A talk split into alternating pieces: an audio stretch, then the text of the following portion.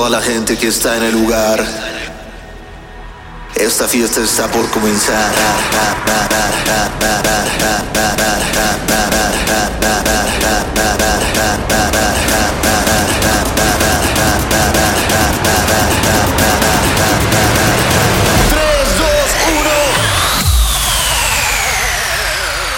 A ver amigos, el asunto está así. Ya habíamos subido este podcast, ya lo grabamos todo, duraba muchísimo, así que lo tuvimos que recortar, pero tuvimos que quitar... Hay cuatro partes en este podcast que van a escuchar que están muy fuertes.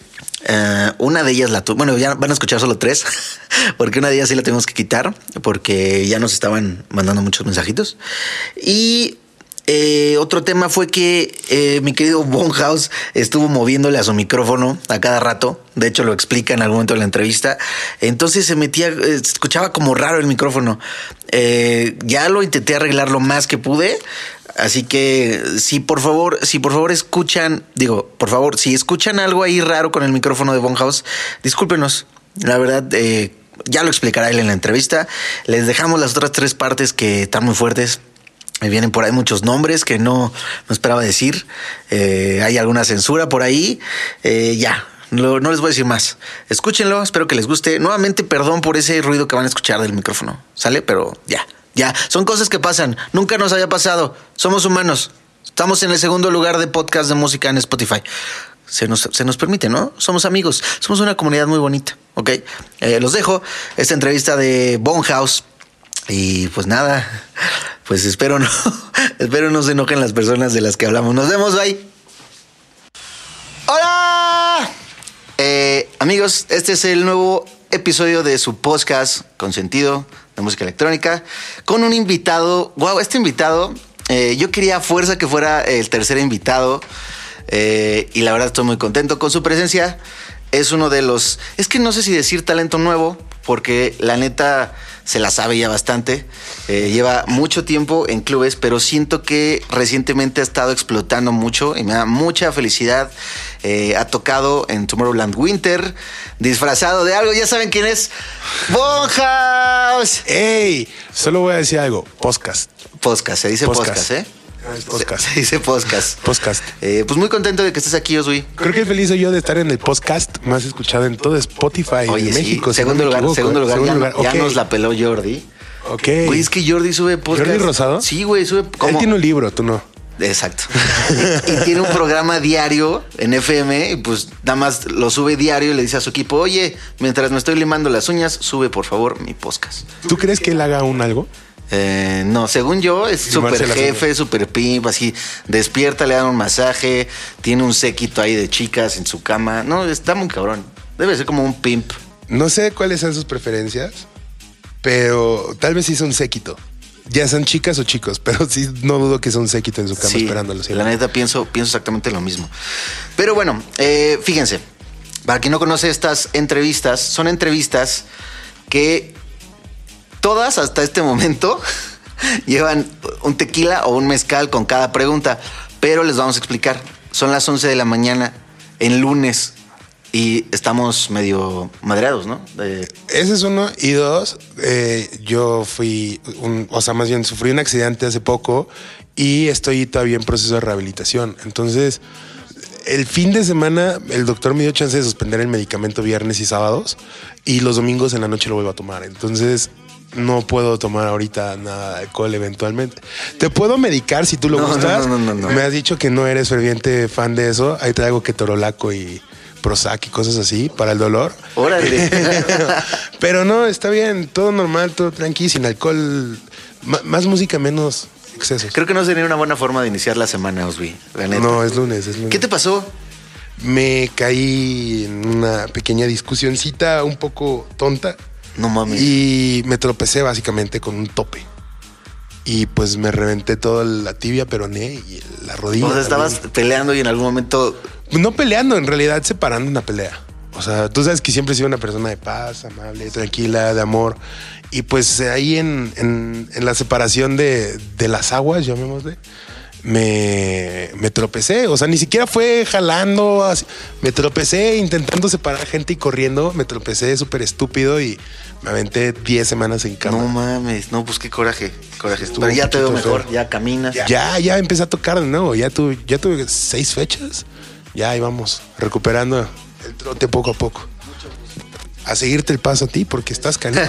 Pues mira, vamos a hacer las preguntas. La única diferencia es que no vamos a chupar cada pregunta, así que eleve un poco las preguntas para compensar. ok. La primera es la básica, la de siempre. Ay, la de siempre. Si al- checa la pregunta porque está un poco enredada. Si alguien más que no seas tú respondiera a esta pregunta, ¿cómo crees que contestaría? ¿Quién es ese tal Bonhouse? No mames, es un vato de dos metros que de entrada, desde que llega al antros, todo se ve raro. Como que parece narco o algo así, todo el mundo lo voltea a ver, todo el mundo le empieza a saludar, pero de repente llega a la cabina y el man agarra, los, o sea, pone las mismas rolas que te escuchas con todos los otros DJs, pero las raya y les hace cosas bien raras y se escucha cool. No sé cómo, pero me la pasé muy bien. Oye, ¿te acuerdas de algo? No, acabé hasta la madre.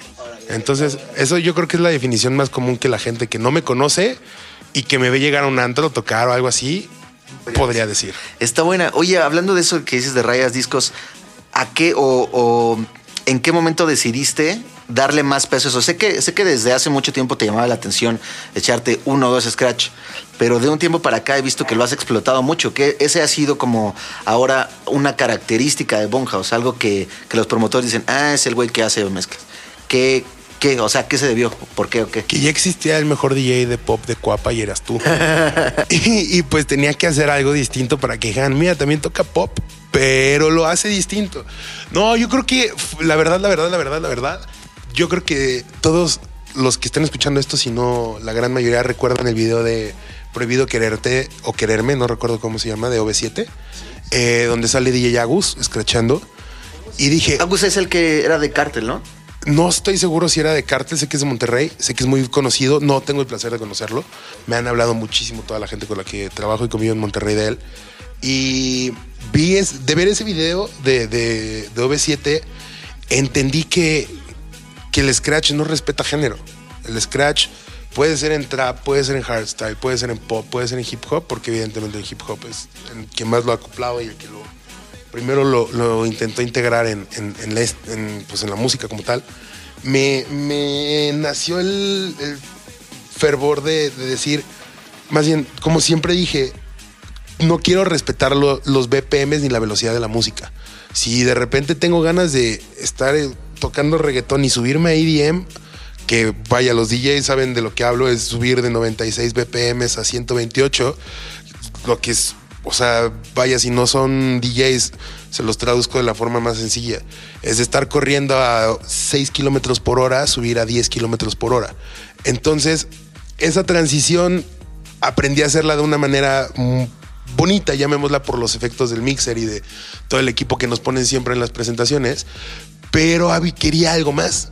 Quería algo. Este, necesito un superpoder especial. Eh, Ajá, algo que la gente dijera, no lo hacen, pero suena bien, pero no sé, me corta, me corta la inspiración tal vez en la fiesta, pero me, me da algo más. Es como en la comedia el jalón de tapete, no sé si han escuchado Oye, de y tienes que encontrar un balance para precisamente lo que dices, ¿no? Porque creo que si lo, que si abusas de él, como cualquier efecto, si abusas de él, la gente va a decir, ah, sí, o sea, está padre, pero ya, güey, ¿no? Es como los usualmente yo creo que tú también lo has visto y es algo que yo critico mucho. Muchos DJs, o sea, la canción está sonando, la gente la está cantando, le están poniendo ahí reverb, o le están poniendo ecos, o le están poniendo filtrando. O cada canción, absolutamente todas las canciones de su set cuentan. Sí, 100%. güey, si un día se me olvida cómo contar, voy a meterme a ver un video de cualquier DJ de comer. Sí, 100%. Todos los drops, o sea, todos los dro- drops agarran el micro y one, two, three, four. En, en Ixmiquilpan, Hidalgo, les gritan en inglés. Sí. Siendo mexicanos.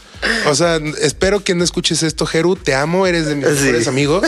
Pero es algo que he discutido con él muchas veces. Sí. ¿Por qué le hablaríamos a nuestro público en inglés? Estoy de acuerdo. Eh, o sea, este año voy a tener la fortuna de poder viajar a más países del continente asiático eh, a fin de año.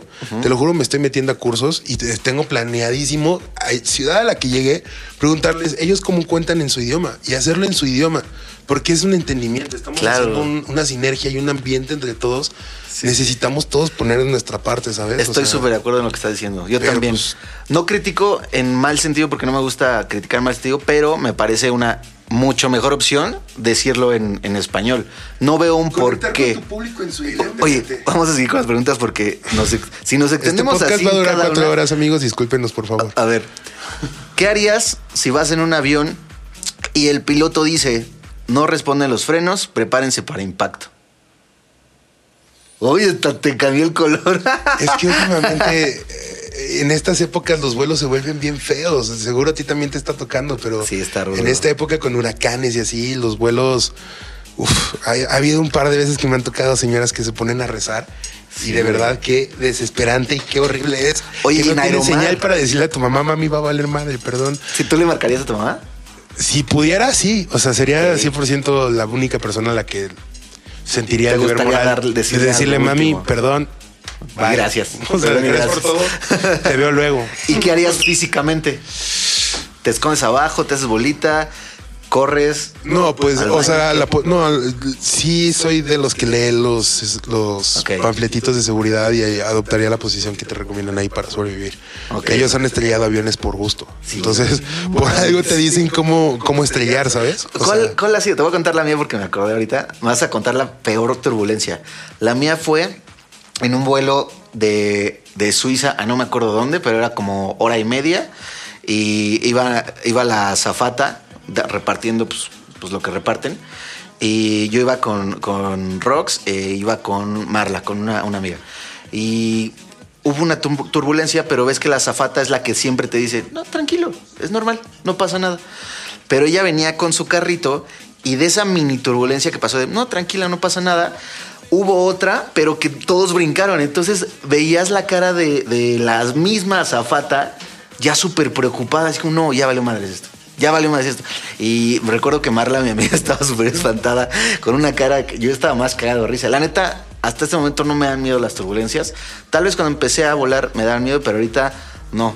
No digo que las disfruto porque no, no las disfruto, pero sí soy el güey como de que si alguien se está poniendo muy, muy cabrón al lado, eh, tranquilizo, no, no se preocupe. Recuerdo en Aeromar que, que es como muy seguido, como, como va más bajo el avión y es de hélice y así, es, se siente pues más cabrón el movimiento.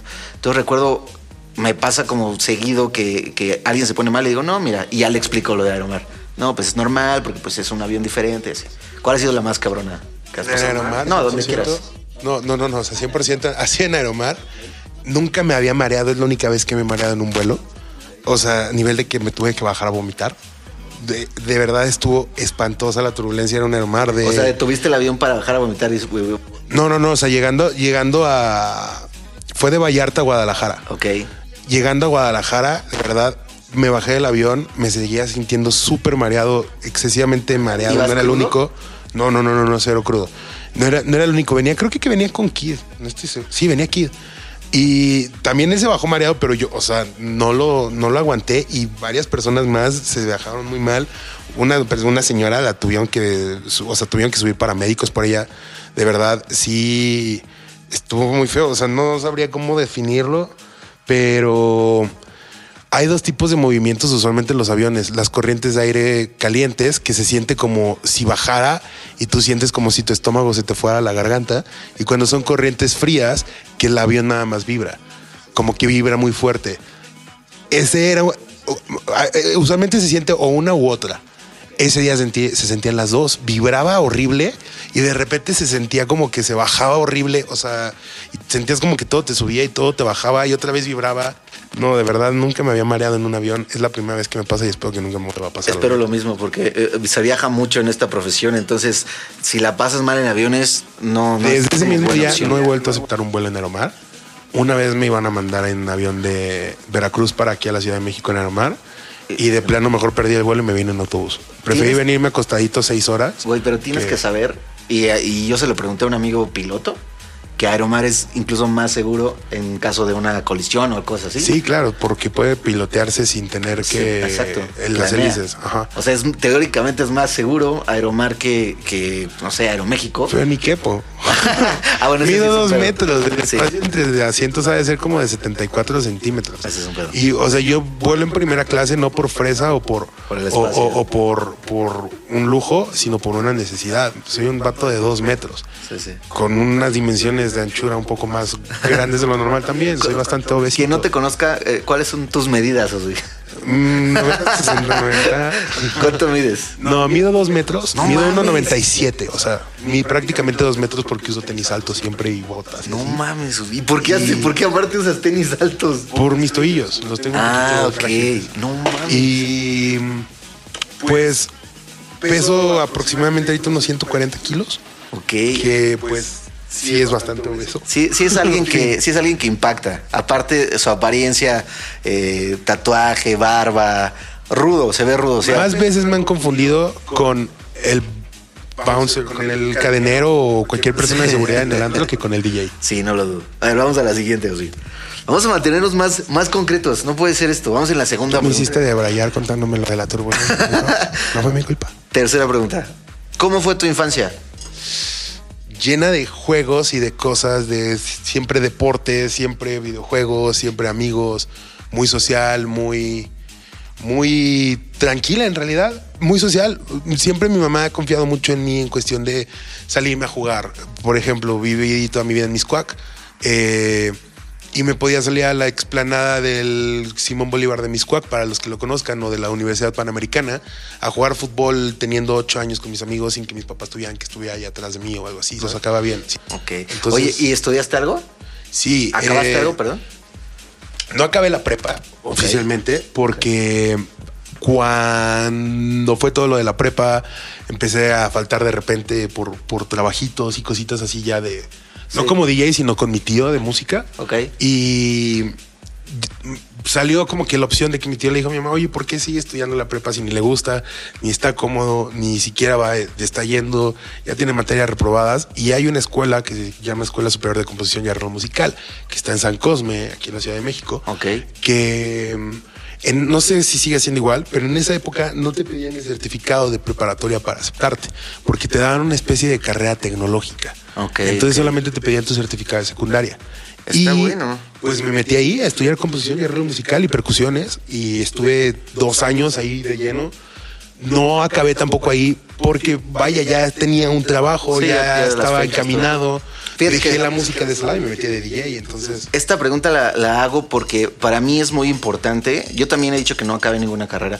Para mí es muy importante que toda la gente que está afuera que, que dice no mames es que eh, tengo que acabar la prepa y luego una carrera y eso no es no es algo no es algo vital la neta y creo que en estos tiempos y mi predicción a futuro es que mucho menos lugares van a estar pidiendo esas cosas. Creo que es, muy bueno, obvio, la escuela para bases y eso, pero es más importante dirigirte hacia lo que quieres hacer en la vida real. Entonces, para todos los que no han acabado, pues que no, que no se bajonen. Eh, Para eso, para eso es esta pregunta. Para ustedes, literal, porque a mí me hubiera gustado. Bueno, más bien, no me hubiera gustado, me gustaba eh, como alentarme, así como, no mames, este güey es una verga y no ha acabado la, la prepa o cosas así. A mí me encanta eso. Entonces, para eso es esa pregunta. ¿Cuáles eran tus juguetes y tu juego favorito de chiquito?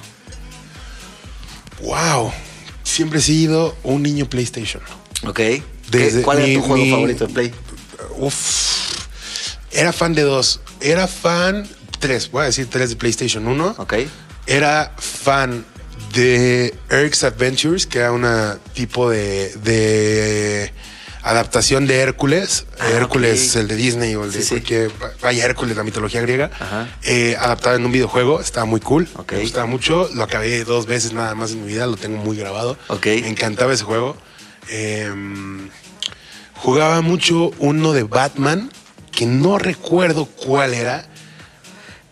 ¿Que era que en la portada salía de caricatura Batman o...? No, no, es que era de PlayStation 1 y estaba bien chiquilla, se los juro, no me puedo acordar. Voy a investigar algún día y probablemente voy a subir. Ajá, lo voy a subir a Insta y etiquetaré a, a Besnito Bebé para que lo puedan ver por ahí, pero me fascinaba. Y el primer juego que hubo para PlayStation de los Rugrats. Uy, no una recuerdo, joya. creo que Sí, se llamaba sí. Aventuras en Pañales, creo que se llamaba el juego, si no me equivoco. Fue cuando la época que salió la de Rugrats en París, ¿no? Más o menos, En la portada salía el, el monstruito verde, sí, reptar. Reptar. No mames, sí, sí jugué. monstruo. por, eso, por eso me crashé. Era un Fue como un monstruo monstruo verde. ¿De dónde salió el Rugrats monstruo verde? Se llama Reptar, es un dinosaurio. Guau. Es Reptar. Sí. Y Tommy Pickles era su dueño. Guau. Carlitos era el compa. Y Angélica Hipkins era la que era una niña mala, pero en realidad era muy linda. Sí, sí. Me Órale. gustaba mucho Rugrats, la verdad. Qué chido. Qué chido, no lo vi venir. De hecho, si ven mi Instagram, probablemente van a ver una de mis playeras favoritas en las últimas publicaciones, que es la que estamos usando de prensa últimamente, que es Soy yo con una playera de Nickelodeon. Y están ahí todas mis, la gran mayoría de mis caricaturas favoritas, Los Castores Cascarrabia, La Vida Moderna de Rocco, Hey Arnold, este, los Thornberries. No sé si te acuerdas de los Thornberries, pero ya era, era de mis favoritas. Me encantaban los. Lisa Thornberry tenía un chango. Y su papá tenía un bigote raro y era, era- eran como unos exploradores. Ah, era, era el, el mismo estilo gráfico de Rugrats. De hecho. 100%, es, Sí. el mismo, Ya, ya es el mismo artista, 100%. Órale. Sí, me gustan todos esos videojuegos, la verdad. Entonces siempre mis juguetes y cosas tuvieron que ver con, con, con el PlayStation, videojuegos y Nickelodeon. Yo hubiera esperado que, que hubiera sido más de, de Resident Evil, de NFL. Apenas empiezo eso. a jugar mucho Fortnite. Actualmente juego mucho Fortnite con Ramiro, que es streamer, y tengo uno- algunos cuantos amigos streamers, eh, pero vaya, lo juego en tiempos muertos, ¿sabes? O sea, cuando estoy ya estresado de estar produciendo cosas así, prendo un ratito de Fortnite, soy pésimo, hoy en día soy un manco, me matan muy fácil, pero nunca fui de juegos de guerra y así, Gran Theft Auto tal vez, pero Mario es Kart, más sí. recientes, ¿no? Creo. Nunca fui de Nintendo. Soy muy malo. O sea, lo llegué a jugar con amigos en sus casas y así, y nunca gané. Nada, nunca. O sea, era muy malo. ¿A ti cuál te gustaba de, de los videojuegos? Ah, pues es que yo sí no me casé nunca con Nintendo o con, con Play. Sí, de Play jugaba cabroncísimo el Nemesis de Resident Evil. sí, claro. Ah, jugaba Pepsi Me daba Man. miedo, ¿eh? Sí, sí, estaba chido. Pepsi Man me encantaba. Pero sí creo que fui más de Nintendo en dado caso. No casado, te repito. Porque sí tuve el Play 1 y ya. Creo que fue el único Play que tuve. Y de Nintendo sí tuve el, el Nintendo, el Super Nintendo, el 64. El, el cubo no lo tuve, pero lo tuvo un amigo. Pero yo sí he sido más de, de Mario Kart. O sea, de hecho, el que juego ahorita, 100%, en mi Switch, en vuelos, es Mario Kart. Me encanta. Y ya, soy como más de Mario Kart. Smash Bros. De deportes también, en mi Xbox, ahí sí tengo todos los deportes. Eh, NBA, NHL, NFL. Ah, soy mucho de El deportes. Madden es- eh, eh, creo que es el que me gusta de deportes y es el que siempre juego. Y el FIFA es obvio, creo que Sí, ese lo FIFA. Fíjate que no soy alguien que juegue solo FIFA. Exacto, igual. Lo tengo para cuando vienen amigos y ah, vamos a echar el FIFA. Para eso Sí. lo tengo. No, no creo es que yo también siempre que he comprado el FIFA. O sea, no, no soy alguien que lo compra cada año porque diga ah, FIFA, Ah, sí, sino no. porque es. Pa' tenerlo Ay, van a venir mis amigos. Chao. Sí. Los voy a comprar de una vez en FIFA porque pues, yo creo que Ándale. pues, por si nos aburrimos, echar la reta. Exacto. Y nomás llega uno que sí es bien clavado y saca el FIFA. Órale, ya. Y se armó el FIFA. Al fin de la historia. que dice, vi a, a un comediante que se llama Alex Fernández y dice, dice que cuando eh, se juntan dos amigos, no es, ah, vamos a echar el FIFA, es, te voy a meterla. sí, Sí, sí, sí, Está sí. cagado. Sí, sí. ¿Cómo fue tu adolescencia? O sea, me metí en un mundo de gente mucho mayor que yo. Es que Oswi Mucho más grande. iba a los antros, ahí a, no, no sé si a pedir chance, porque no, no, no sé, pero ibas y, y estabas muy atento la- en las cabinas y te gustaba mucho escuchar. Claro que de repente cuando había oportunidad te echabas ahí un palomazo. Creo que así aprendiste y creo que eres muy bueno también parte, evidentemente, de tu práctica, todo eso, porque escuchaste creo que a, a muchos tipos diferentes de DJs y decías, ah, ok. Quiero aprender esto de este güey, quiero no aprender esto de este güey. Como que 100%. absorbiendo.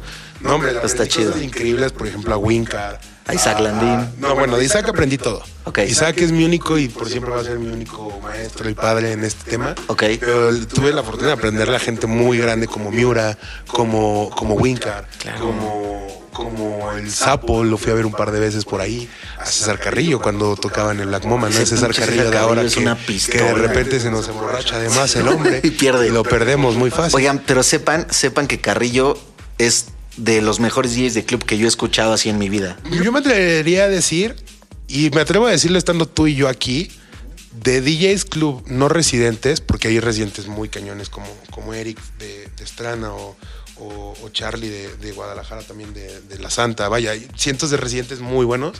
Yo creo que los que no somos residentes, si tendría tuviera que poner un top 3 y no por ser tal vez un poco ególatra, dos personas que hubieran estado en ese top hasta hace unos años y no hay la menor duda eran Bomberito y, y- y El Sapo. Pero creo que ellos dos ya pasaron un segundo plano porque ya se encasillaron más y se quedaron tocando nada más en los mismos lugares. Pero 100% creo que el mejor ahorita es Carrillo y en segundo lugar iríamos tú o yo em, de la manita o tú por delante o porque tenemos estilos distintos a fin de cuentas los tres. Yo creo que Carrillo es mucho más electrónico en cuestión house deep que nosotros.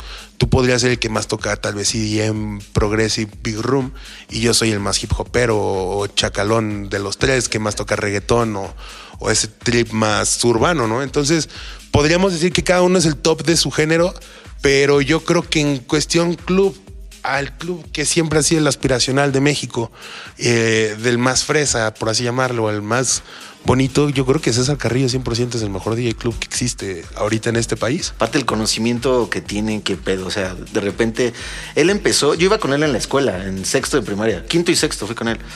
Él empezó tocando súper chavito en un lugar que se llama Yuppies. Creo que sigue abierto, no sé. No, Bastante, ¿ya no? Bueno, Yuppies era donde era Velvet. Ni idea, güey. No, ese era. No, ese era otro Yuppies, ¿no? No, yo, yo recuerdo Yuppies antes de Velvet. Pues había un lugar que él empezó de muy chavito, de ahí se lo, se lo jalaron a clásico y luego ya, de ahí pues él, él hizo varias, en varios lugares el concepto clásico. Eh, Yo recuerdo escucharlo en Clásico del Sur, en escenaria, hace 10 años, 12 años. Siguiente pregunta. ¿En qué trabajaste además de ser DJ? ¡Wow! Empecé como RP con Arturo Sosa. Ah, Hoy en día uno de los socios del... Bar 27. Creo que uno de los lugares más prolíferos, ¿no? De, Sí, de- güey. de la Ciudad de México. Bar 27 acaba de cumplir seis años y tuvieron más de 3 mil personas en su celebración de seis años. Sí, chulada. Y... No sabía que había sido RP con él, güey. Pues empecé, empecé de RP con él en Grupo Laguna. Y vaya, antes de eso trabajé con mi tío, te digo, con las orquestas, en la organización, jalacables, todo eso. Con los ingenieros de audio siempre me metí ahí a ver cómo movían la consola. Y ya tenía conocimientos de ese tema, ¿sabes? Así desde bien morrillo, 14, 15 años. Em, trabajé después en más lugares de la vida nocturna. Eh, de mis primeros pasillos, de hecho, fueron en, en lugares un poquito más turbios. Ok. En, llamémosle centros de espectáculos masculinos. Es que no quiero decir table, güey. Pero- Tra- Trabajé en un par de, de, de pelódromos. Este, eh, no duró mucho esa época. Ok, oye, pero qué chido. Yo también fui DJ de un table. Se llamaba EACO, estaba en Insurgentes. Creo que ahorita sigue siendo table, pero se llama de otra forma. Está en Insurgentes junto a Brasilerísimo. Se llamaba EACO. Brasilerísimo, ya, ya, ya, ya lo ubico. Y EACO era, era table abajo y querían hacer su como su antro arriba, pero terminaron pues, estando ahí en table todos. Y sí, yo, yo considero una, una etapa cagada porque tienes que aprender a tocar de diferente forma, porque no puedes tocar como un club, no puedes tocar como festival, no puedes tocar Claro como que sí, señores. Sí, en la pista número dos tenemos a la hermosa Fíjate que no me tocó hacer eso porque había animador específicamente. A mí sí me llegó a tocar. Pero yo era el que escogía, lle- llegaban las chicas y por ejemplo, oye, ¿qué canción me sugieres ahora? Como para que pueda bailar así chida. Entonces ya yo, ah, no mames, pues esta. Oye, presta, pásame una chida para el desnudo, ¿no? Ándale. Es que ya estoy hasta la madre de la que estoy bailando siempre. Sí, sí. Sí, sí, sí, sí. Es un ambiente, es un ambiente duro, te lo juro. Sí, sí, lo sé. Yo tenía 17 años, 18. O sea, no me preguntaban nada los gerentes y así porque era un monigote de 1.95. Sí. Que ya te empezaba a salir ahí dos, tres pelitos de barba y decían, bueno, está mocoso el cabrón, pero Sí, pero estabas bien está en grandote, no van a hacer pedo. Oye, de hecho, cuando saqué la, la de mi amor, justo la semana pasada conté que sí tuve mi etapa de, de tables. Pero cuando salió la de mi amor, me tocó ir a varios lugares que estaban bailando la de mi Y amor. era de las más bailadas. Quiero que sepas que yo- los lugares donde yo trabajé era de la zona rosa. Después seguí teniendo amigos DJs de la zona rosa. Giovanni era un gran ejemplo. Este, Vinistar, el, el Junior. eh, había muchos, muchos DJs. Dino.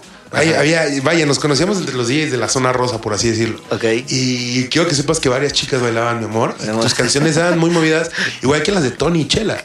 Claro, güey. Y yo, yo le contaba, yo me llevaba muy bien con Tony en esa época. Eh, yo Tony creo que es el primer DJ mexicano que conocí Güey, de hecho, me dio mucha risa que estaba vendiendo sus tornamesas esta semana pasada. Sí, unas 500 Stan- pesos. Stanton. Quiero que sepas que son las primeras tornamesas que yo conocí en mi vida. Esas Sí, sí, Stanton. vi que le pusiste. O sea- Güey, estoy yo enojado con Tony, pero, o sea, no de que haya habido un conflicto, al contrario, sí, muy amigo, lo respeto, ha venido aquí a la casa y todo. Pero estoy muy enojado de que, de que no haya, no haya seguido su camino que estaba haciendo. Estaba haciendo una carrera cabroncísima, era súper conocido, estaba de tour cabrón. No sé qué pedo, o sea, No sé si se quiso despegar del circuito sí, sí lo quiso hacer. y, y sintió rechazo de- del no circuito porque seguía siendo un, un emblema y una, una insignia del, del circuito. Pero si Pablito lo logramos sacar de los perreos, yo creo que Tony desistió Tony lo de puede. Mira, quien no, con- quien no conozca a Tony Dark Eyes y Chela, esta es de ellos.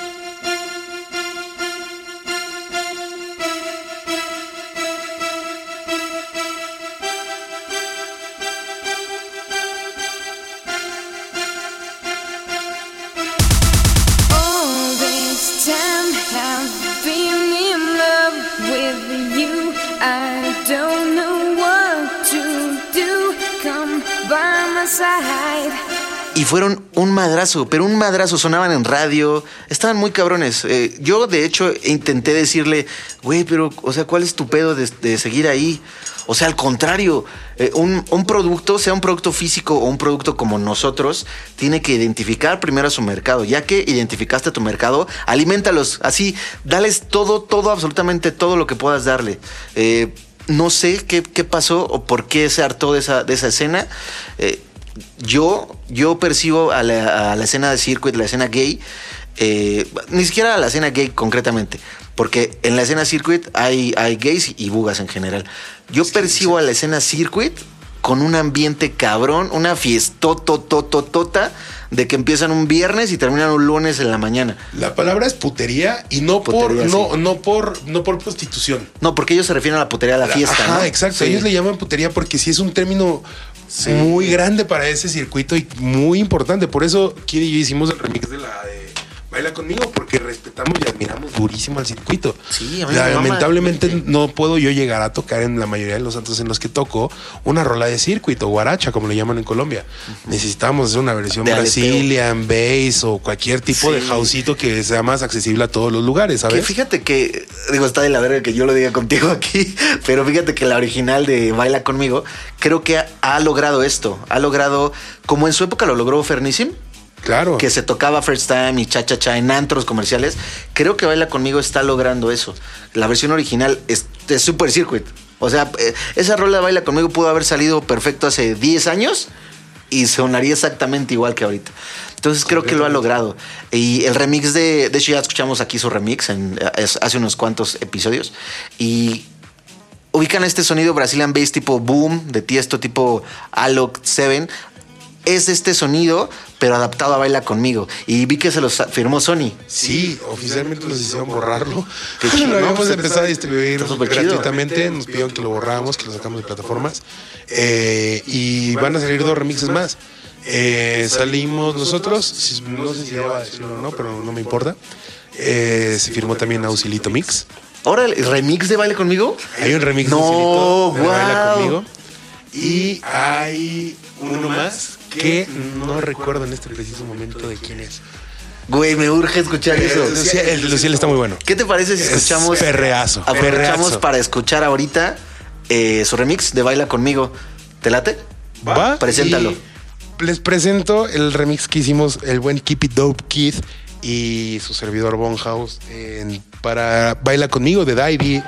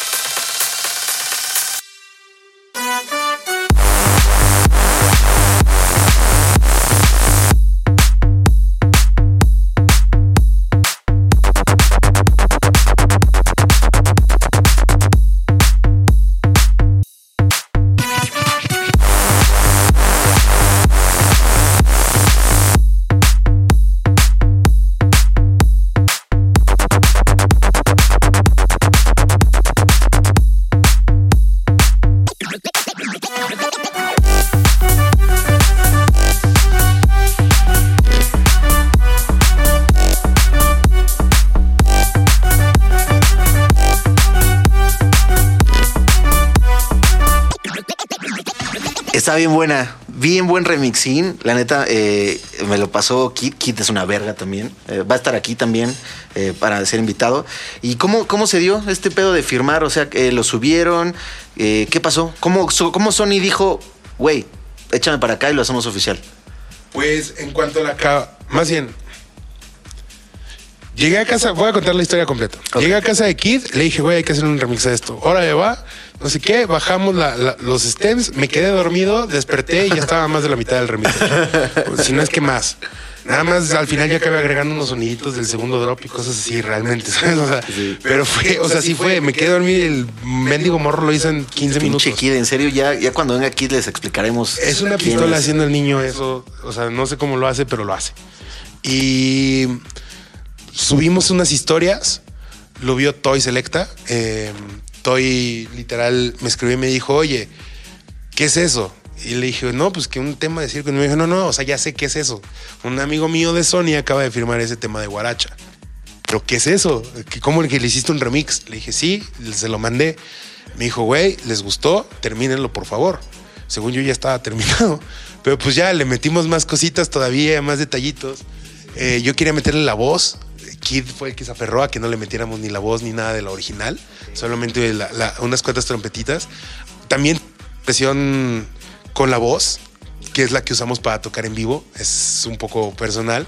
Pero pues decidimos sacarlo así como remix para se pudiera acoplar esa canción en otros lados, porque Worldwide es una gran ventaja. World, Miguel Machado, Mois y, y, mm, e Isra Torres. Este, vaya, tienen ese alcance a otro público que puede tal vez no tener que tocar guaracha o que pudiera entrar en otro ciclo, ¿sabes? Un gran ejemplo son un par de lugares que hay en León, eh, Guanajuato, clubes, donde les gusta mucho el Brazilian Bass. En León es un lugar donde les encanta el bass. Ya sea Brazilian, ya sea global, lo- el bass les gusta en general en León.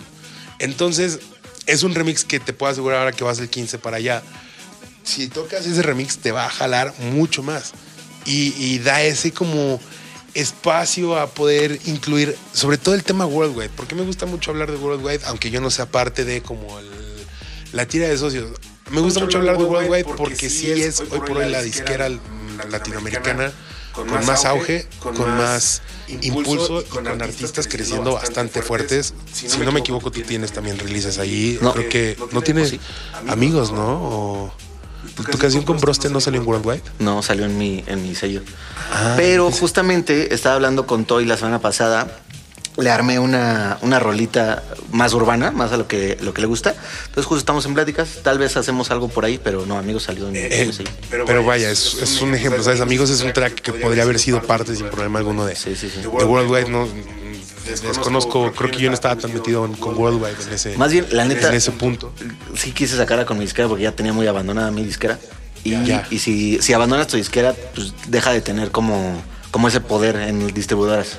No, sí, 100%. O sea, no, pierdes credibilidad, todo, se enfrían las cosas. Y pues vaya, con yo, yo alcancé a tener ese, ese impacto y a, a- a- parece, más bien desde hace un par de meses, años, me estoy mamando, perdón, desde hace un año. Décadas. Desde el inicio de este año, yo empecé a trabajar ya al 100 con Worldwide. Me fui a vivir a Monterrey por eso. Eh, empecé proyectos musicales grandes ya con Miguel Machado, con los Fancy Folks, con Israel Torres, que es mi siguiente canción, que es, creo yo, la mejor canción que he podido trabajar con alguien hasta el momento. La puse el, el sábado que toqué en Love. Eh, llegaron las dos mujeres más guapas que eh, vi en Love en toda la noche a decirme, oye, ¿nos puedes pasar cómo se llama la canción anterior? Y les dije como sí, y le tomé foto. Pero pues era, o sea, de- decía Israel Torres y Wong House, mi amor, featuring Lunalé. ¿Se llama Mi Amor? Ajá. No seas mamón. Perdón, perdóname. ¿Qué te parece si la escuchamos ahorita? Jalo, ¿Te late? a ver si les gusta. Cabe recalcar, probablemente van a escuchar esto antes de que la canción includa salga a la luz. Bien, bien, nos gustan las exclusivas. Ya tiene, fecha, sale con Worldwide, si no me equivoco sale el 27 de septiembre. Ok. Eh, va a estar buena. Es, Lunalé es una de las mejores cantantes que he escuchado en mi vida, es colombiana. Qué vozarrón tiene. Su música en general no tiene nada que ver con esta canción. Ella tiene cosas súper alternativas, súper cool. Pero le dimos un toquecito, por mi parte, muy hausero, Y e Isra le dio un toque, si pueden escuchar música de él también antes de, escuchar esto, más que de escuchar esto, de seguirle dando seguimiento a la, a la canción. Eh, si escuchan la música de Isra, es sí reggaetón, pero muy guapachosita, muy bailable, rico, de ese reggaetón tipo Luis Fonsi que podrías, Rosa, poner un hasta en una boda. rosa. No, no, ándale, de ese reggaetón que puedes poner hasta en una boda. Que, que viene siendo más latino. Ya, ya por favor. Ok, Pues- pues presenta la canción, bye.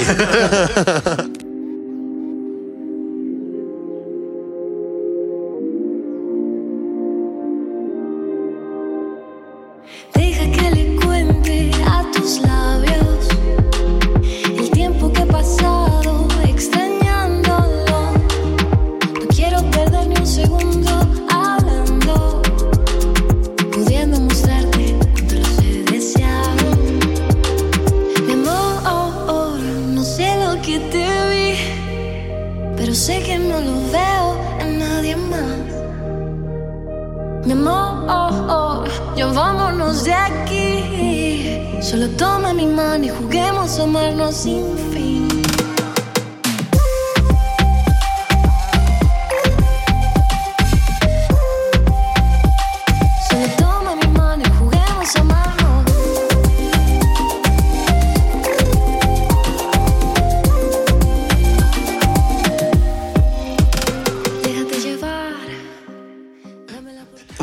Entonces sale el 27 de septiembre en todos Sí, lados. En todos lados, menos en. YouTube con video. El video va a tener que esperar un poco porque tenemos una buena sorpresa. ¿Se lo va a rifar Moy el video o no? Mm, No, yo creo que el video lo va a trabajar una agencia de Colombia. Ah, No digamos más. No puedo decir nombres porque es, es una gran agencia. Entonces, hasta que no se cierre ese trato, no se cuenta. Pues ya saben, eh, en todas partes a través de Worldwide. Oye, ya seguimos con las preguntas. ¿Cuál es tu canción favorita actualmente durante tu set? No tiene que ser tuya, o sea, si es tuya, pues chingón. Pero así que digas, me mama poner esta canción por cómo la mezclo, por cómo revienta, porque está súper fácil de mezclar, porque tengo un tool con eso, no sé. ¿Cuál sería tu canción uno ahorita? La uno, tengo un edit de Greg La Sierra, eh, de Loco Contigo, de Balvin con Snake, Ajá. en Trap, super festivalero. Y me encanta porque todo el mundo se emociona con el uh, uh, uh, uh, Ok. y, y este trae como unos clapsitos acá cool. bueno. Y de repente trae un build up, build up, build up y revienta durísimo. ¿De Entonces, quién? De Greg, Greg La Sierra. Greg La Sierra. es, un ahí gran, chéquenlo. es un gran mixer y remixer y mashupper de Estados Unidos. Ok, ahí, ahí búsquenlo si quieren saber de cuál está hablando Oswi. ¿Cuál ha sido la experiencia más cabrona que has tenido hasta el momento? Puede ser cercana a la Winter. muerte, puede ser... ¿Qué? Tomorrowland Winter. O sea, no tiene que ser a fuerza de, de DJ. De DJ, ok. En la vida. Winter. Ah, ¿sí? Sí, ese viaje me cambió la vida. O sea, viví cosas increíbles, no solamente por tomar Tomorrowland Winter, sino no conocí la nieve y de verdad ir a Europa en mood frío, sin tanta gente pues, como en el Wow, verano, porque sí. verano está tiborrado de gente y de gente paseando y así. Sí, sí. En cambio, haber ido en marzo, que en Ámsterdam estaba a menos dos grados, de verdad conocí Europa de una manera muy distinta. Conocí gente increíble, gente que me cambió la vida, gente con la que sigo en contacto, gente que me ha ofrecido más trabajo, gente con la que sé que voy a lograr cosas muy grandes, tours internacionales, Asia este año, más Europa este año, eh, cosas increíbles, mismo Latinoamérica este año, con gente que conocí en Tomorrowland Winter y en ese viaje, porque también tuve fechas en Italia y tuve fechas en, en Barcelona y en Ámsterdam y Oigan, wow. Sepan que eh, esa experiencia que está diciendo Oswi, el set concretamente de Tomorrowland, Win- Tomorrowland Winter, está en YouTube. Métanse al canal de Tomorrowland o busquen eh. Bonhouse. Digo, Bon- Bonklaus. Bonklaus. Es que Bonhouse tiene este proyecto alterno eh, en diciembre, bueno, en Navidad, porque no tiene que ser diciembre. En, llamémosle invierno. En invierno. En invierno, sí que dije en. En invierno, eh, él, aprovechando su estatura, se viste de Santa Claus y toca así. Pero la neta es que es un impacto muy chido. Entonces se llama Bon Klaus. Eh, búsquenla así, Von Klaus, Tomorrowland, y ahí pueden ver su set. Está muy completo. Es la última media hora del set. Está- bueno, yo lo... ¿cuánto- Y cuánto- me gusta mucho. tocaste? Toqué dos horas. Ah, cabrón. Como me tocó abrir el escenario de. Digo, estuvo cool. Fue algo complicado abrir un escenario. Oye, pero en el video se ve bien porque se va como se ve viendo cómo va llegando la gente, cómo se va Sí, ambientando. claro. A mí me gusta. Es que solo tocamos en ese escenario que abrió a esa hora en la mañana para la gente que venía bajando de esquiar. Solamente tocamos tres personas. Abrí yo, después tocó Martin, que es la esposa de Dimitri Vegas, y después cerraron Dimitri Vegas y Like Mike. Y la realidad, eh, a pesar de, que mucha gente que está escuchando esto piensa esto, porque yo era uno de estos, eh, la realidad es que, al menos en mi experiencia y de, de las personas que yo conozco, todos aman a los mexicanos. O sea, si es un pedo de que dicen, eres mexicano, no mames, qué chido, ¿cómo estás? Te reciben. O sea, si es, al menos lo que yo puedo contar, es una ventaja chida ser mexicano, al menos en el ambiente musical. Eh, es- o sea, que seas mexicano, la gente se emociona, la gente como que sabe que traes algo, que vas a hacer algo, algo especial, que no va a ser un típico DJ, sino que vas a, vas a tener algo que va a destacar. Entonces eso está súper chido. Saben perfecto que los mexicanos. Voy a decir una cosa que no es real. Dentro de lo que voy a decir. Espero que lo digan. Es porque así es el dicho y porque no quiero arruinarlo y va a sonar muy raro, sino. Pero saben que los mexicanos, a donde sea que vayamos, llevamos perico, fiesta y tequila. de hecho, estoy cambiando una de las que tenía que usar por fiesta. Pero te lo juro, piensan eso. Van muchas personas que me lo dicen. Sí. Y no por, no de verdad esperando que llegues con drogas, porque creo que saben que nadie es lo suficientemente estúpido como para volar con drogas a Europa. Sí, sí. O sea, ¿O de sí? No, no, no, yo creo que nadie es lo suficientemente idiota como para hacerlo. O sea, no llevas, no llevas perico a Colombia tampoco. O sea, viene de allá, ¿por, por qué lo llevarías? Sí, en. Europa también hay drogas y cosas bien extrañas. Oye, pero ¿estás de acuerdo que la fiesta, el ambiente, la calidez y el amor del mexicano? ¿Y estás de acuerdo que mucha gente piensa exactamente lo contrario? Que, que por ser mexicano la gente te va a discriminar o así. La realidad, amigos, es que no. Ah, Tal vez en Estados Unidos ciertos sectores, pues sí, obviamente, porque pues ahí son como muy racistas con el mexicano. Pero en Europa, amigos, de verdad, confíen en mí, ser mexicano es, es ser un chingón para ellos. Entonces, eso, eso quería transmitirles porque yo pensaba totalmente lo contrario. Los amamos europeos. Sí, sí, sí. Pero más seguido. ¿Has estado en los separos o en la cárcel? Sí.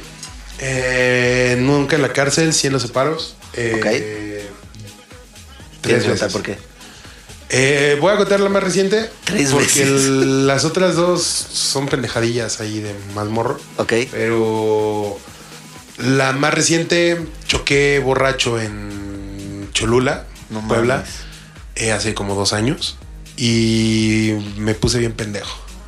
Me le puse súper pesado a los policías que Mm. ¿Por la misma peda? Sí, pues de mi pedota. Ok. Y de aparte de que desmadré un carro, me fue pérdida casi total. Y nada, me metí en problemas enormes. Me aventé unas cuantas horas ahí esposado. Oye, ¿contra qué chocaste? En los separos, contra un. Contra un- una barrerita de contención. Bueno, qué, o sea, qué bueno en realidad, porque, porque estando en ese estado chocas contra alguien y No, hombre, a ti te. ¿Cuál ha sido tu peor viaje tocando? ¡Wow! Mi peor viaje tocando.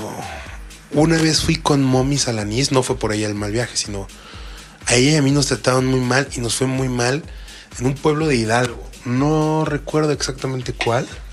Puta, no sé, San Martín Ixmiquilpan. No, no, no, Ixmiquilpan me quedé con las ganas infinitas de ir después de que. De al Chulada. Aquacolor, se ve que estuvo muy cabrón. No, no, no. Fue. mm, Ni idea, un pueblo de Hidalgo. Algo como con Tla, como Tlan, Tlan- Tlenancingo, Tlanencingo, no me acuerdo bien. Fue un evento bien raro, como de motocross y cosas así, pero nos querían subir a Mommy y a mí a tocar en un, en un escenario que no tenía siquiera escalera. O sea, eh, iba a ser un peligro subir o bajar. Los players era un 2000 y un 2000 Nexus. El 2000 no estaba ni siquiera actualizado y no servía el cable link, entonces no estaban linkeados. No leía las USBs el 2000. O sea, no había forma de poder tocar, simplemente a nivel de que tuvimos que ni siquiera subirnos a tocar y fue una bronca, no nos querían regresar. No, no, fue de verdad la peor experiencia de mi vida. Afortunadamente, después fui de nuevo a ese pueblo, fui a otra fiesta con otros organizadores, organizadores totalmente. Hubo ya horas gente. Ahora sí hubo unas 300, 400 personas. Y fue una locura, estuvo increíble. Los chavos la pasaron bien, yo me la pasé increíble. Se pudo como que reponer esa mala sensación con el pueblo, ¿no? Pero, pero sí, definitivamente esos promotores. Ay, ese Eridani, qué pinches malos huesos consigue, cabrón. Por eso ya no trabajo con él desde hace muchos años, chavos. Cuídense. Cuídense de las agencias en general. Quiero decir esto, tal vez no debería, no sé si ves no lo va a cortar, si no lo corta, qué bueno.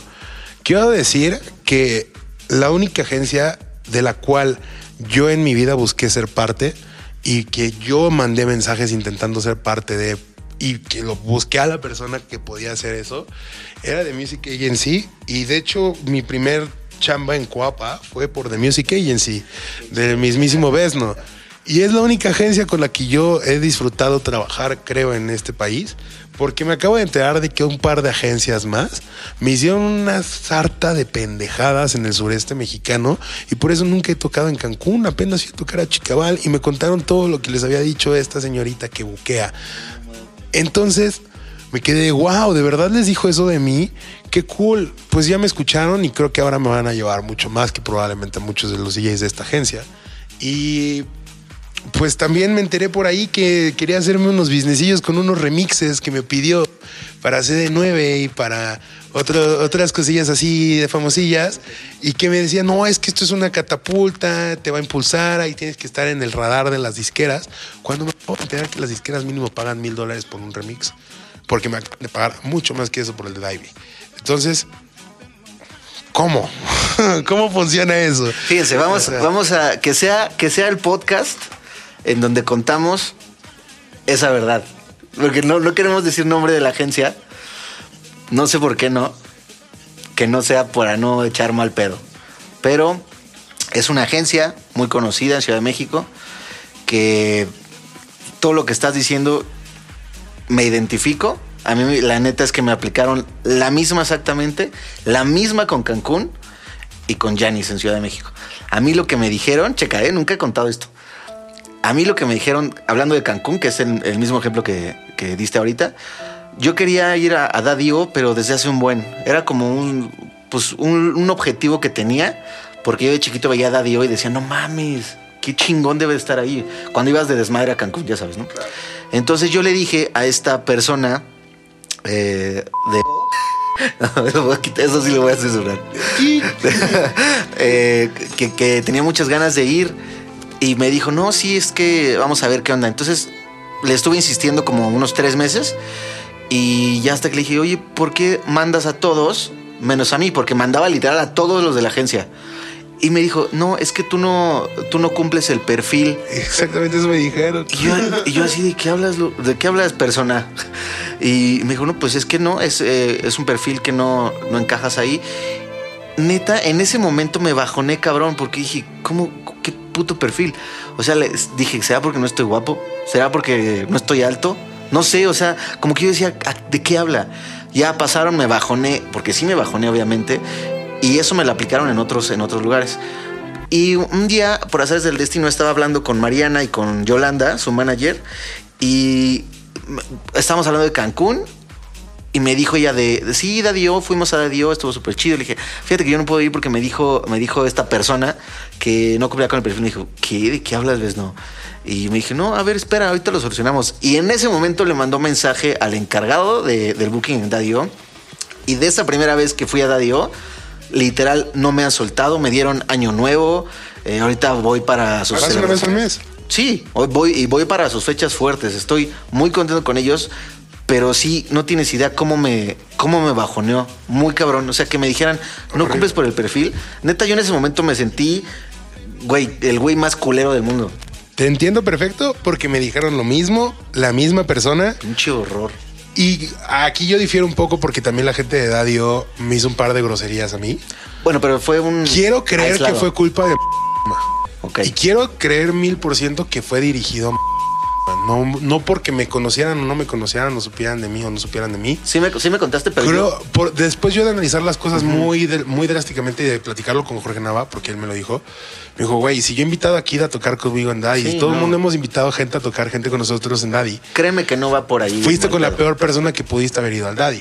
Y me atrevo a decirlo así porque yo le he pagado por sets y creo que sepan que me ha quedado muy mal él. Y lo digo abiertamente y también se lo digo enfrente porque creo que los amigos así deben de ser, decirse las cosas de frente y que sepan las realidades. Si yo no fuera un amigo real, le diría, güey, eres un gran DJ.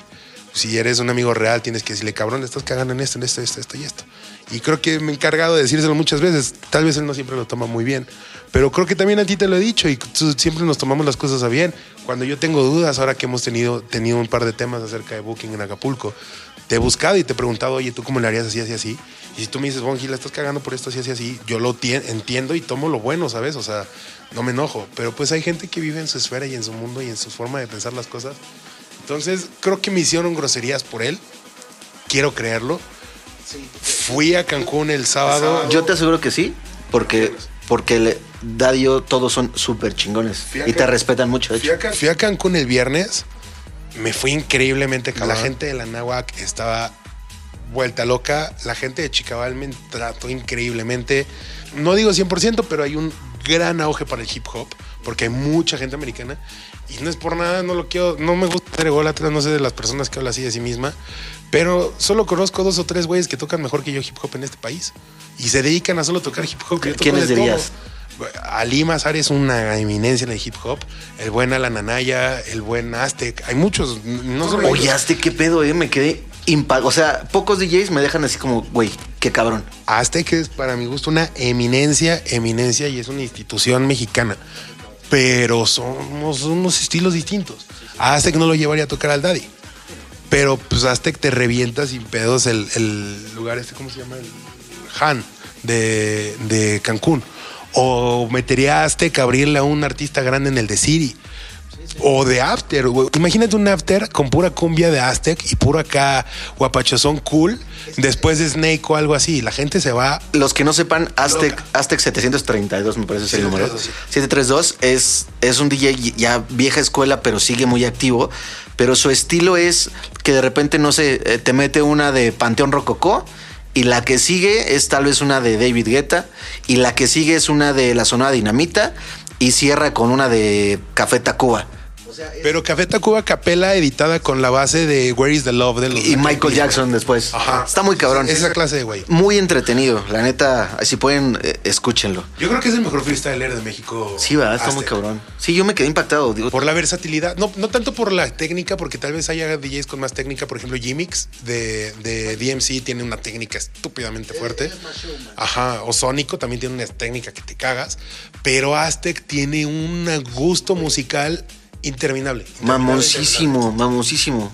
A ver si luego lo, lo invitamos. Muy bueno. Deberías invitarlo de verdad. Yo, ¿sabes qué Aparte te es digo, una güey? vieja escuela no tan vieja. Porque es esa vieja escuela que no tira mierda o está nada más No, quejándose de la nueva escuela como nosotros. Nos llevaron a, a el- un aniversario de un lugar en Morelia que se llama Roof, que, que era un gran lugar. Ahorita van a abrir uno nuevo, por cierto, se llama Mint.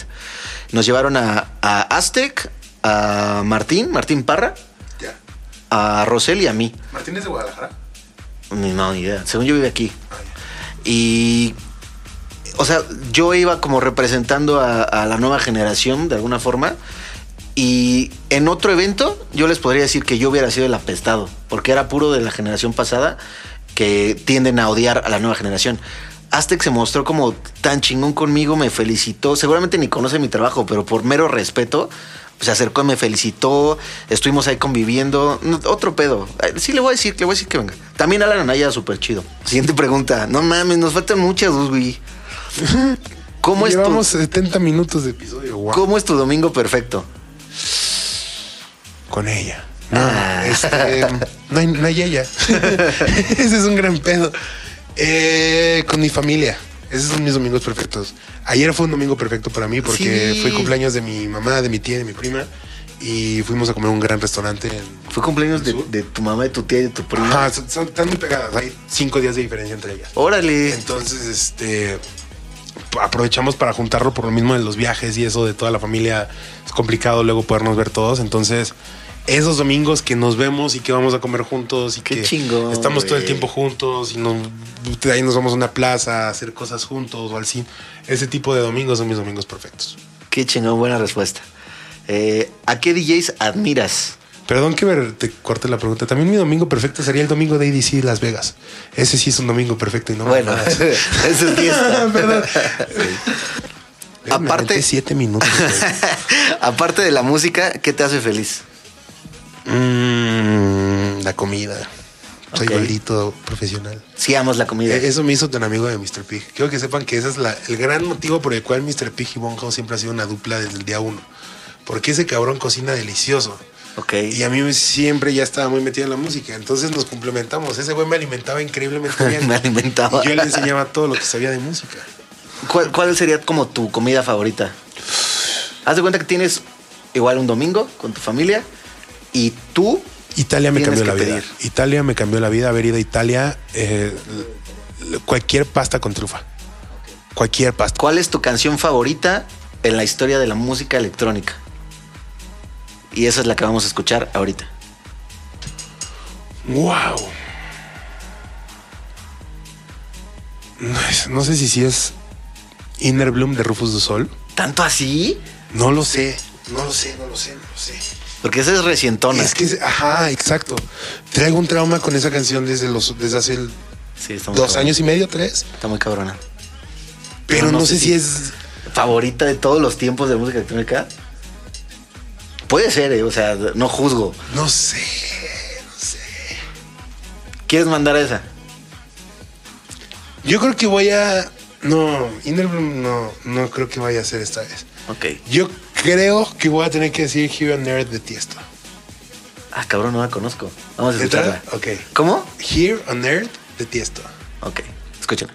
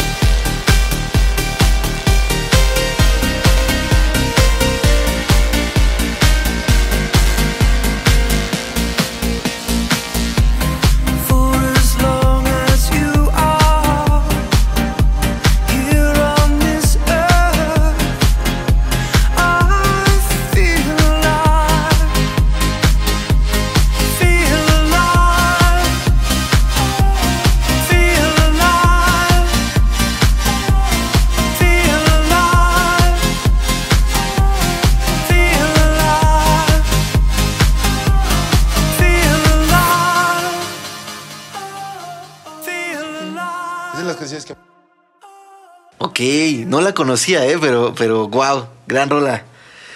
Eh, Siguiente pregunta. A ver, ¿a qué le tienes miedo? Yo siempre fui de los que decía que le tenía miedo al fracaso.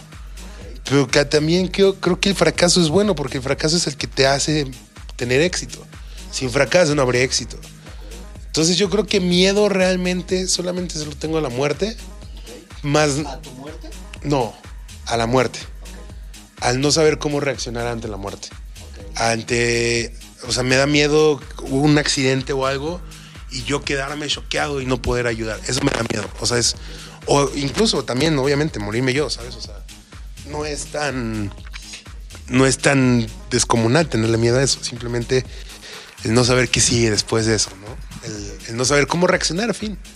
Entiendo, entiendo tu punto. Yo, yo tengo una forma muy, muy particular, particular de, de la muerte, de pensar en la muerte, porque de hecho es un conflicto para mí. Ya, ya estoy diciendo algo como súper personal, pero es un conflicto para mí eh, cuando se muere alguien cercano o cercano a de alguien cercano, porque, porque mi forma de pensar es, o sea, obviamente la muerte, pues ellos no están diciendo, chale, qué mal pedo que me morí. Pues no. O sea, ellos, eh, yo creo en que están eh, mucho más chidos incluso.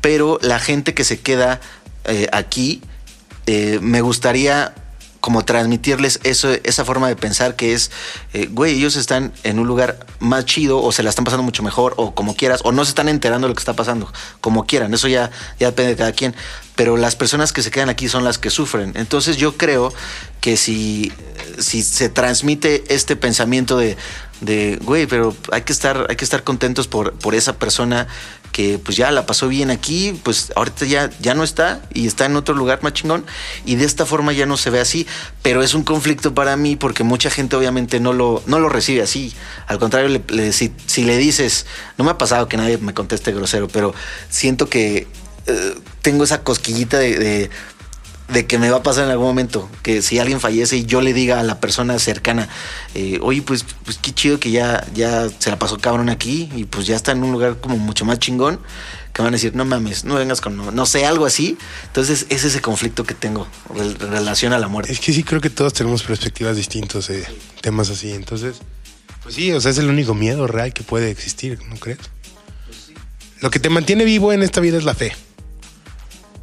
Y si no es, o sea, si no, si no estás vivo por fe, o sea, ¿qué haces vivo? güey? o sea, fe en algo, no, no digo en Dios, o sea, fe. Fe en seguir vivo. Fe en despertar el puto día siguiente y en comer. Y si comes es por fe. Por eso es que las religiones venden tanto. Por eso es que el catolicismo vende tanto. La religión que sea, porque hay cientos. O sea, el catolicismo es la, tal vez la más conocida aquí, pero hay miles de religiones en todo el mundo. Y pues lo que venden, fe. Es base de lo que cobran y se mantienen, de fe. Entonces, perder la fe es morir. Evidentemente creo que es a lo que más miedo le tiene todo el mundo, a perder la fe, a morirse. No sé, yo no, yo te podría decir que no le tengo miedo a morirme. O sea, ¿no? No es algo como que diga puta madre. No, la neta no. O sea, yo siento que, que por eso se trata de, pues de pasarla chingón, de dedicarte a lo que te gusta, de amar a madres, de sentir a madres. Yo creo mucho en Dios, mucho, muy cabrón. Entonces, como que tengo esta confianza de que pues, cuando me pase, pues, pues va a estar bien. En realidad es, es algo bueno que me pase. Eh, siento feo, obvio, por la familia que voy a dejar o mis amigos que puta, qué mal pedo que se murió este güey. Pero para eso me estoy como encargando de dejar un chingo como de, eh, bueno, lo más que puedo de huella, que digan, güey, ese güey, qué bien se la pasaba, qué buena música sacó, qué, qué buena vibra tenía, qué, qué buen amigo era. No sé, esas, esas cosas son como las que, las que busco. Mi miedo, fíjate que sería ah, al olvido, precisamente. Como que, como que me olviden, como, como no marcar a alguien en su vida, como que diga, "¿Qui- ¿quién lo conocí? Ay, creo que lo conocí. No, yo quiero ser el güey que digan, este güey realmente me marcó de alguna forma. Eso es lo que yo quiero. Nos pusimos muy profundos ¿eh? en este. Bueno, amigos, hay dos, hay dos datos muy importantes que tienen que saber a partir de este preciso momento. El número uno es si hay algún psicópata, sociópata o algo por el estilo que desee torturar a alguien, aquí hay un güey al que no va a armar pedo. Número uno. Y número dos, perdonen si de repente truena el micrófono, es que soy muy ansioso y el cablecito no está del todo muy bien y de repente lo, lo estaba moviendo ahorita No, y me di cuenta que estaba de repente clipeando Pues, pues, ¿a quién se le ocurre? en el en el o sea no pues solo lo moví tantito no lo quité y lo, lo desconecté solo lo moví y vi que, que que marcaba el espectro como si estuviera tronando entonces probablemente escuchen de repente ahí unas tronaditas fue mi culpa disculpen. Solo si se escucha muy, muy culero, quitar- quitaría esa parte. Si no, ahorita le hago una limpieza. no creo que esté tan mucho o sea se marcaba más o menos un poquito más abajo de donde marcaba tu voz entonces Ok. A ver, Oswi, ahora sí. La ruleta de preguntas me vas a decir lo primero que te venga a la mente con lo que voy a decir, ¿ok? ok ojitos cerrados Reggaetón. Usilito mix Órale. Lucky Young Kids. Mm. es que quiere decir Giancarlo, pero sería dejar de lado a Mauco también, ya, ya Mendocich. Lucky Young Kids, solos. Ok. Escuchen esa canción si no saben de lo que hablo. Es mi favorita. Amor. Besno. Hip Hop. Mm. Santa Claus. House. Escenario. Mario Castilla. Ok. Mario Castilla es un pro- productor de eventos. Es un gran stage manager Sí. y tour manager y manager en general. Muy chido, muy chido. Trabaja, trabajó en unos festivales muy grandes ahorita en, Sí. en España, por eso me viene a la mente. una pistola. Eh, escenario. Ah, ya te dije. Amistad. Mm, pulserita para toda la vida. Ok. Música. Um, Kid. Pacharán. Ah, wow, bebesaurio. Mr. Pig. Um, Dani, no sé. mm, Güey, siento que estás sudando con esta ruleta. visuales rosas. ok. Escuela. Ah, Qplay Institute. Superpoder favorito. Um, volar. Ciudad favorita Si en el tú mundo. pudieras volar, volarías también para no tener que tomar tantos vuelos. Ciudad favorita en el mundo, Barcelona. Ok. Grosería favorita. Verga. Vida. Verga. este, vida mm, feliz. Ok, ok. Pues ya eh, ah, hemos terminado con estas preguntas porque ha durado mucho, mucho este. Fíjate, dejé afuera una pregunta, pero creo que creo que es importante para todos los DJs que se preguntan esto. Eh, vale la pena. No importa si te extiendes, di lo que quieras decir de esta. ¿Qué fue lo más difícil y qué le recomendarías a los DJs para entrar a ser un DJ de mainstream? Estar en la escena, por decirlo así. ¿Qué fue lo que más me costó trabajo a mí? Sí, ¿cómo considerarías tú que, que fue lo que... ¿qué, fue, ¿Qué considerarías más bien que fue? Porque hay... Checa, checa, pongo en, en contexto. Habemos un chingo de DJs en México. Un chingo. Pero habemos un grupo de DJs que somos los que estamos en la mira de los promotores. ¿Cómo hacer para llegar ahí? Encontrar ese algo que te va a hacer único y diferente, ¿Ok? creértelo, tomarlo, hacerlo tuyo y ponerlo en práctica. Y no solo una vez, muchas. Y te vas a caer muchas más veces. Porque cuando te termines de caer, en la última vez que te levantes es porque ya tuviste éxito. Te vas a caer una y otra y otra y otra y otra vez. Y la única forma de poder medir tu éxito es en cuántas veces te vas a pinches levantar. Porque nosotros se nos sigue pasando, se nos sigue cayendo a veces cosas. Yo tuve que cancelar una fecha este viernes por la inseguridad que hay en ese estado de la República. No y me eh, frustra porque tengo muchos seguidores en Coatzacoalcos, Veracruz. Y me gusta ir a Veracruz. Veracruz en general, desde el norte hasta el sur, me encanta. Y tuve que cancelar una fecha por el grado de inseguridad que están teniendo y porque tienen amenazas de que los zetas y que no sé.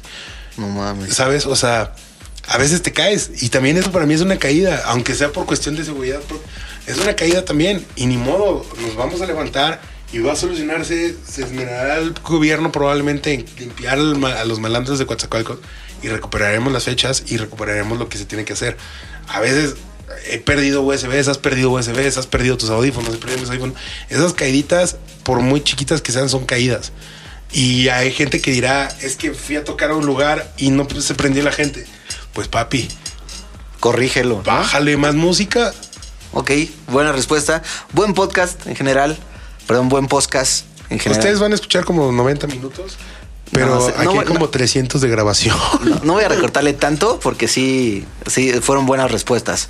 Eh, pero sí, amigos, estuvo extenso. Quiero que sepa que estoy sobrio, ¿eh? Está sobre, ¿eh? está 100% sobre. No fumé hoy antes de venir. porque sí, ahorita estaban pensando eso. Estará fumado. No, no, no, estoy absolutamente sobrio.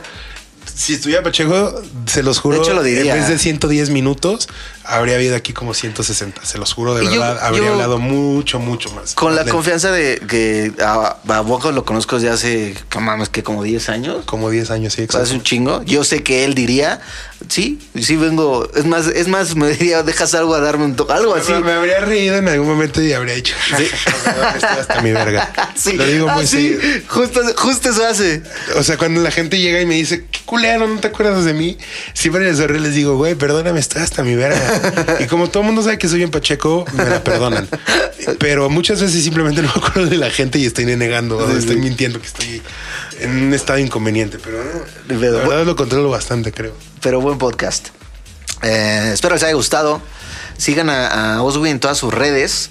Eh, Sí muerdo, sí muerdo. ¿no? Tal cual. Como B-O-N-H-A-U-S, Bonhouse, muerdo.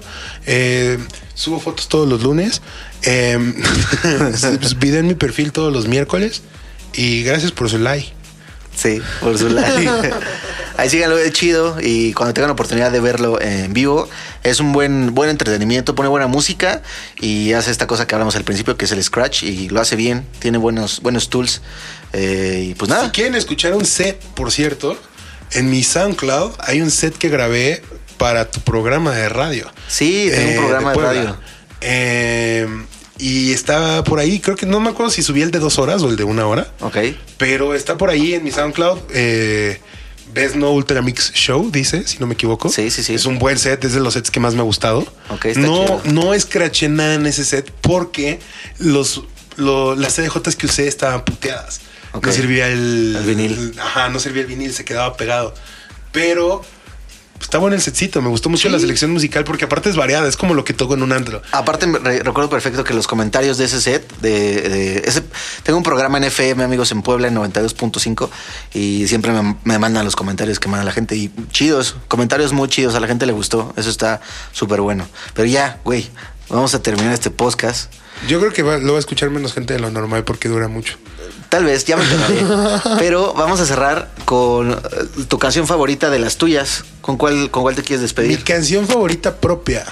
Yo creo que no me voy a querer despedir con una canción propia, porque todas mis canciones me gustan por igual. Pero traigo un pendejo trauma con una canción ahorita. Ok. Me la mandaron vía un. Por cierto, si están escuchando, escuchando esto, productores y DJs, hay dos plataformas en las cuales yo trabajo mis listas de Spotify. Son muy altas mis, son muy altos mis oyentes. Y solamente, ya no recibo mails, ya no recibo correos o mensajes diciéndome, amigo, escucha mi canción y por favor ponla. Recibo más de 300 mensajes al día con sugerencias para mis listas. Entonces utilizo Submit Hub y utilizo Playlist Push. Trabajan de maneras distintas, échenle un ojo. Recibí esta canción vía Submit Hub hace casi un mes. Ok. De verdad, no puedo dejar de escucharla. La escucho aproximadamente unas 8 a 10 veces al día. Son unos chavos, tengo entendido, de Sudáfrica. Ni Ok. siquiera tienen redes sociales, no tienen nada. Solo está la canción. En YouTube el video es un loop. O sea, es, Ok. no, no, no entiendo cómo, pero de verdad me dejó traumado. La canción se llama You and I y es de Chameleons con K. Ok. Escúchenla y de verdad, si quieren empezar su día de buenas como yo, escúchenla antes que nada en el día. Y después me agradecen. Me Ok. mandan un besito. Pues esto es You and I de Chameleons, descubrimiento de Bonhouse. Y nos escuchamos la próxima semana. Espero les haya gustado. Mándenme sus comentarios ahí por Instagram o a donde quieran. También sigan a Oswi. Ya sé que lo siguen muchos, pero síganlo más. Besitos. Nos vemos. Los amo mucho. Nunca cambien. Besnomanía for life.